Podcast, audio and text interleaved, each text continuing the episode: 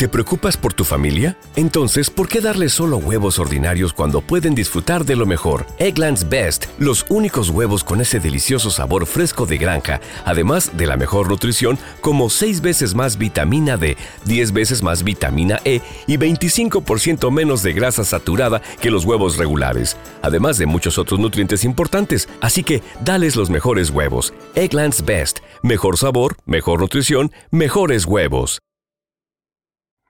Terve, estamos en el día 27 de Sauna Hebrea por la doctora Sari. Hoy, lunes 6 de febrero de 2023, en Finlandia celebramos la onomástica de Terhi. Así que desde aquí felicito a mi hermana Terhi. Esta semana hablaré sobre el limón. Citrus, limón, el limonero, es un pequeño árbol frutal perenne que de fruto saca el limón. Es una fruta comestible que es verdad que normalmente no nos la comemos entera, porque es muy ácido. Aún así, tiene múltiples utilizaciones, múltiples aplicaciones en la alimentación. Y la mayoría de las variedades van produciendo fruto durante todo el año. En realidad, el Citrus limón lleva como una X entre el Citrus y limón porque es un híbrido entre el Citrus medica y el Citrus aurantium, aunque no todo el mundo está de acuerdo y piensan que es otro tipo de híbrido. En cualquier caso, se producen casi 10 millones de toneladas de limones al año y en China y en la India, por ejemplo, muchísimo. España es un país productor y donde más en la región de Murcia, con muchísima diferencia sobre cualquier otra zona. De hecho, mi madre tiene un limonero en su casa.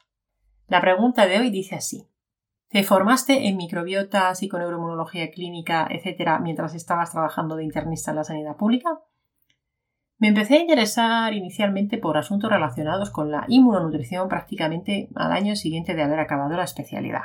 Y estaba en la sanidad pública. Y estuve muchos años poco a poco leyendo a título particular cosas sobre la importancia de la alimentación, la inmunonutrición en la salud. Entonces yo estaba siempre en hospitales públicos, me dedicaba sobre todo a infecciosas, mm, fundamentalmente VIH, tropicales, hepatitis C, y es verdad que tampoco le veía una clara aplicación a esto que estaba estudiando.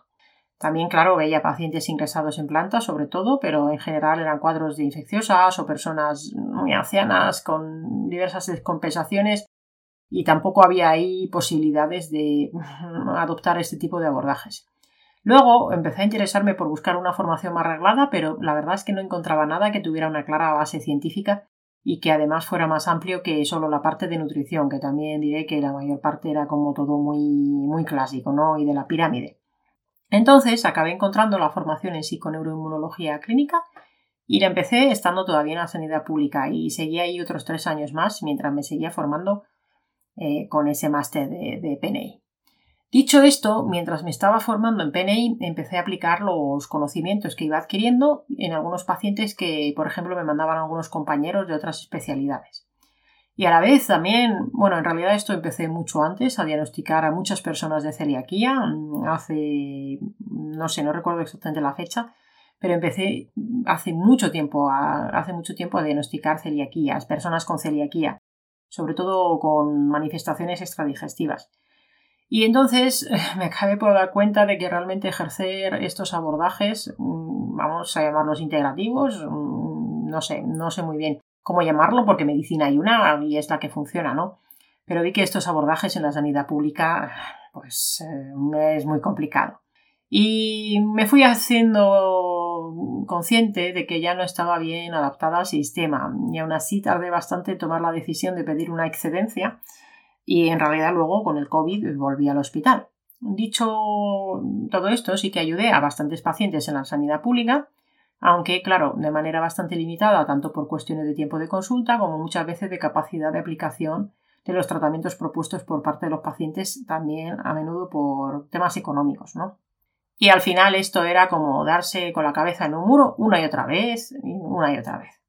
Y había compañeros que apreciaban mi labor, pero al final yo era como una especie de bicho raro.